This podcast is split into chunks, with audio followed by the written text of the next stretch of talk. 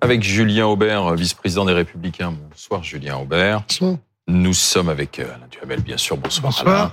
Euh, Emmanuel Macron aujourd'hui a écrit aux leaders des différentes formations politiques. On est une semaine après la rencontre organisée à Saint-Denis. Il leur a écrit une petite lettre de six pages, sorte de bilan des discussions qu'ils avaient pu avoir. Il leur donne rendez-vous là pour l'automne, pour cet automne. Mais le plus intéressant, en fait, ce n'est pas l'agenda, c'est le fait que le président penche pour un référendum sur l'immigration maintenant, c'est ça, Alain Duhamel? Oui. Il penche. Il, il penche, oui. Euh, mais la question, de toute façon, va être examinée. C'est euh, ça, c'est acté. Il va y avoir une réunion en octobre, donc euh, relativement rapidement, et euh, à cette occasion, il fera des propositions autour du référendum. Euh, la question sera de savoir euh, de quel type de référendum il s'agirait et il faut pas tourner autour du pot, de savoir si ça sera ou non sur l'immigration. Et bien entendu, c'est ça le sujet. Il faut préciser quand même techniquement qu'il s'agit avant de faire un référendum pour pouvoir étendre euh, les champs Oui, le possibles hein, du référendum, pour pouvoir ensuite faire un référendum sur l'immigration. Oui. En fait, en quelque sorte, deux référendums. Oui, enfin, moi, c'est ma théorie et c'est celle de la plupart des juristes, pas de tous. Mais au, fond, sur la question, est-ce qu'on doit faire un, référendum sur l'immigration ou pas euh, Moi, j'ai une réponse en tout cas assez claire. Je- ma réponse, c'est oui, mais. Oui, il faut le faire parce que c'est un sujet auquel les Français tiennent de plus en plus et c'est de toute façon un sujet d'avenir. Parce que l'immigration, ça va pas s'arrêter du jour au lendemain. C'est même plutôt l'inverse. Donc il faut le trancher. il faut Donc trancher il faut trancher, mais un, il faut effectivement d'abord un référendum pour étendre le champ du référendum. Donc il faut une révision pour étendre le champ du référendum. Elle peut se faire d'ailleurs par congrès. Donc sans premier référendum. Deuxièmement, en respectant les traités européens, parce que la solution à l'immigration, enfin la solution, les mesures pour l'immigration, ça doit passer par l'Europe parce qu'on peut pas y arriver seul. On n'est pas un pays de première entrée, on est un pays de deuxième entrée. Et troisièmement, ça c'est mon point de vue en tout cas, à condition que ce soit non pas une question globale, ce qui ne voudrait rien dire, mais une série de mesures précises proposées aux Français. Julien Aubert, est-ce que vous êtes euh, euh, satisfait de cette ouverture d'Emmanuel Macron vers euh, l'idée d'un référendum sur l'immigration? Est-on vraiment sûr que c'est une ouverture? Moi, d'abord, ce qui me frappe, c'est le caractère profondément incertain du président de la République sur un sujet majeur dont on sait qu'il agite la vie politique française depuis un certain nombre de décennies. Euh, Alors que nous avons un texte au Parlement où il ne sait pas encore s'il doit faire un texte de droite, de gauche ou mixte, puisqu'il y a un débat au sein de la majorité, est-ce qu'il faut abandonner la régularisation On ouvre un second sujet on explique aux gens qu'on va faire une première étape pour savoir si on peut modifier la Constitution, pour ensuite poser une question qu'on n'a pas encore définie. Autant dire qu'on n'est pas flou. prêt, euh, si vous voulez, de d'avoir la réponse. Bon, et puis euh, le côté, C'est obligatoire. Ben, c'est obligatoire. Vous savez, quand vous avez un consensus des forces politiques, le général de Gaulle, lorsqu'il a décidé de faire un référendum sur euh, le- l'élection du président de la République au suffrage universel, C'est assis sur la Constitution. il s'est assis sur la Constitution et c'est lui-même qui l'avait rédigé. Donc, oui, mais c'est c'est assis dessus. oui, mais quand on veut, on peut. Et en l'occurrence, Ah, oui. si le peuple français qui a envie d'être consulté, mais la question c'est est-ce que le peuple français a envie d'être consulté sur la, La politique réponse est migratoire oui. La réponse est oui. Alors on Et arrête. pour dire quoi? Pour dire stop à l'immigration après, À effectivement. votre, Bah, après, ça. voilà. Mais c'est là, non mais c'est là où effectivement le débat connaissez pas déjà la est réponse en plus fait intéressant, évidemment. C'est souhaitez-vous modifier les règles d'accueil des euh, des immigrés? Ça, c'est- ce sont des questions très précises. Maintenant, moi, ce Euh, qui me très fra- précise, vous trouvez? Bah, non mais après, Si on ne les après, précise pas, non, justement, si on après les- si on ne les décline pas, Ah, ah bah oui, après il faut des décliner. Ah Mais bah oui. enfin, vous avez dit euh, on ne peut rien faire sans l'Europe. L'un des L'une des propositions qui avait été faite par les Républicains, à laquelle j'adhère totalement, c'est qu'on ne peut pas faire de politique migratoire aujourd'hui dans le contexte juridique qui est le nôtre, tout simplement parce que vous pouvez avoir des décisions de la Cour européenne des droits de l'homme ou d'autres juridictions, ou voire parfois des décisions supranationales qui viennent vider de leur substance Oui, la politique migratoire. Et donc, pour moi, on doit mettre en place un bouclier normatif ou un bouclier constitutionnel qui fait que si le Parlement de 1 vote des lois sur l'immigration et qu'on dit aux Français, voilà, c'est ce que vous voulez, vous avez voté par référendum pour avoir ça, on n'est pas derrière un juge ou je ne sais quel fonctionnaire qui explique que le peuple français s'est trompé et qu'il faut rectifier. Alors, vous avez tout à fait raison, mais c'est absolument pas compatible avec les règles européennes. Mais c'est bien dommage. Et ben oui, mais c'est quand même comme ça. Or, or, on ne peut modifier les règles européennes qu'à l'unanimité de tous les pays qui la composent. compliqué, votre Et ça, on ne peut pas y arriver de toute façon. Mais la question de savoir si, en revanche, il faut proposer aux Français une série de mesures précises et, et pas et pas un bloc. Pas, il ne s'agit pas de dire oui ou non à tout. On vous propose un certain nombre de mesures précises. Est-ce que pour chacune d'entre elles, vous êtes d'accord ou pas d'accord? Mais quoi, par exemple? Vous avez un exemple bah oui, bien sûr. Euh, par exemple, est-ce qu'il faut modifier quelque chose en ce qui concerne euh, les mariages ou pas? Le droit du sol ou pas La ME. Euh, le- Le le- regroupement familial, par exemple bah, eh, on peut poser la question. La ME. Euh, les mais oui, accords mais et enfin, il y a- l'Algérie. Il y, a- y a plein Mais- de choses. mais- Non, mais Et- alors, et- il y aura 10 questions. mais non, mais oui, mais là, les, on, on saura ce sur quoi les Français sont concentrés, ce qui leur paraît au fond, on verra leurs priorités. Et, et si en revanche on fait une question générale du genre, est-ce que vous pensez qu'on devrait à partir du moment où on ne connaît pas les modalités, Alors, ça ne veut. Ch- Cher Alain. Duhamel, je vous ferai remarquer, vous qui êtes très attaché aux règles, Oui, qu'un référendum, normalement, ça n'est pas ça. Un référendum, c'est une question, Et on je- répond par oui ou par oui, non. mais j'ai ma réponse parce Ah. que je me doutais bien que vous me diriez ça.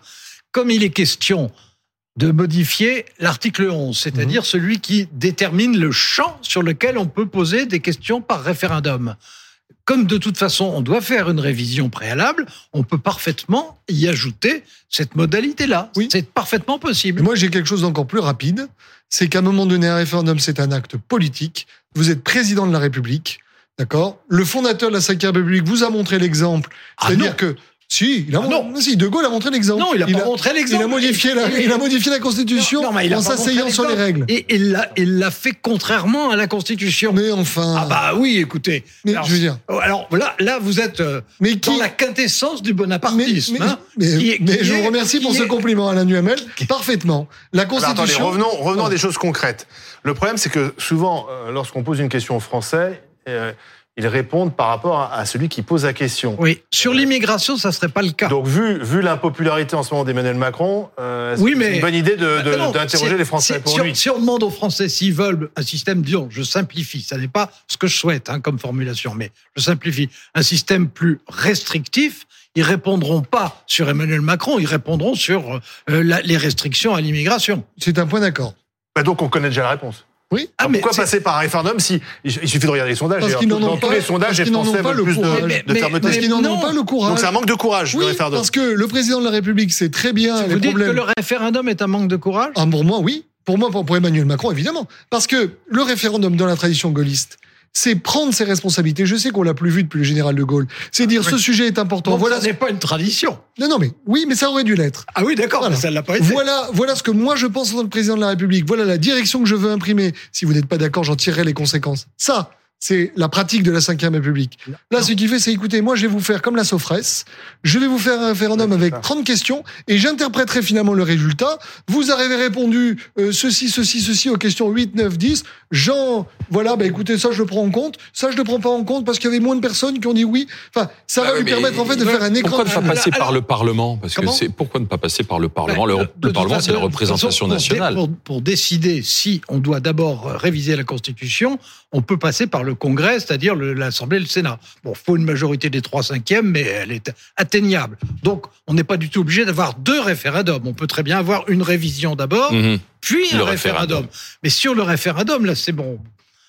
Point de désaccord absolu. Euh, sur le référendum, si on pose une question globale, ça ne voudra rien dire. Parce qu'on le sait bien, les Français veulent quelque chose Mais, de plus mais je vous ai pas proposé. Attendez. Mais, mais, donc la question est très, très savoir quoi. Quelle question qui- vous poseriez, Qu'est-ce qui leur passe, qu'est-ce qui, qu'est-ce qui leur paraît prioritaire Qu'est-ce que vous poseriez s'il y Moi, avait qu'une seule question Alors moi, je commencerai par le bouclier de constitutionnalité.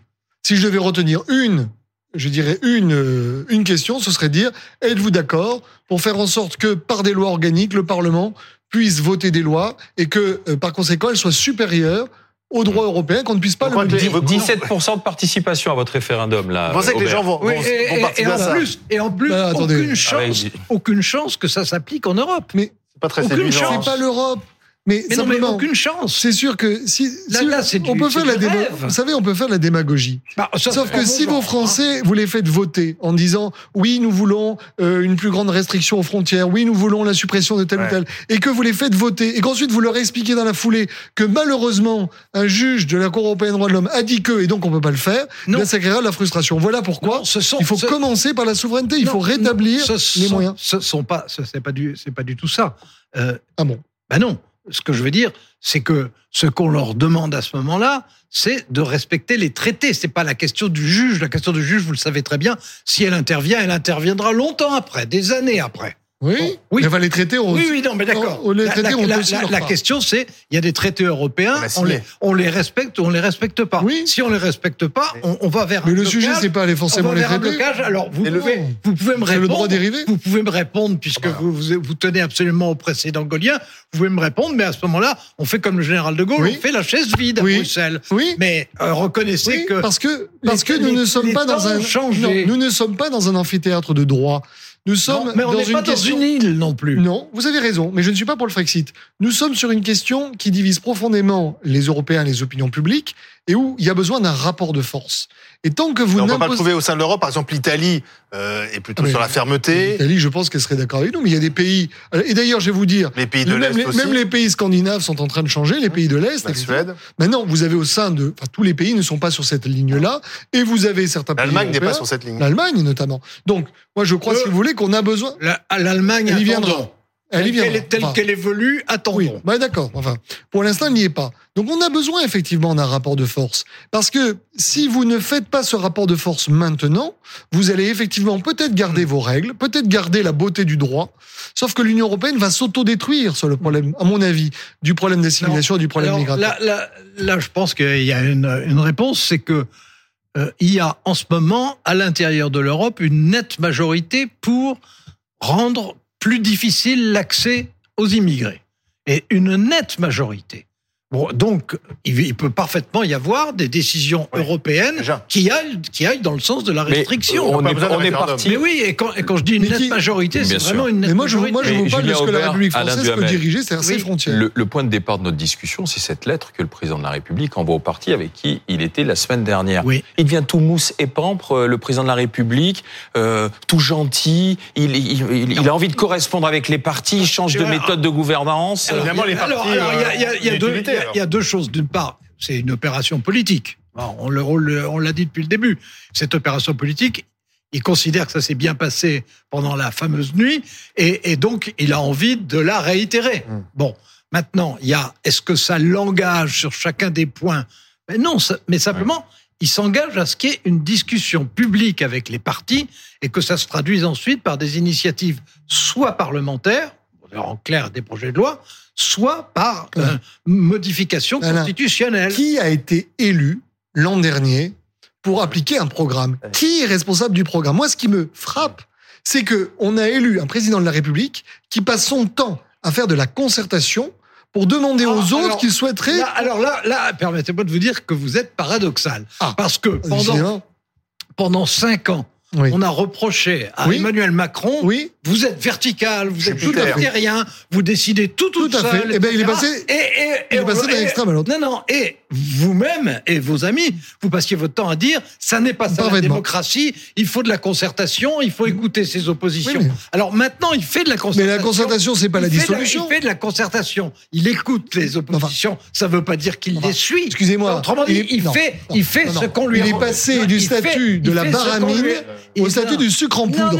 Je veux dire, vous avez quand même un État intermédiaire, si vous voulez, où vous pouvez être président à l'écoute Mhm. sans pour autant déléguer toutes vos responsabilités à vos adversaires Non, politiques. Clairement, Merci. vous, vous lui reprochez de faire ce que vous lui demandiez Non, de faire. il est trop dur dans ce qu'il a de mou, il est trop mou dans ce qu'il a de dur, comme le traité de Versailles. Vous risquez je vous la laisse.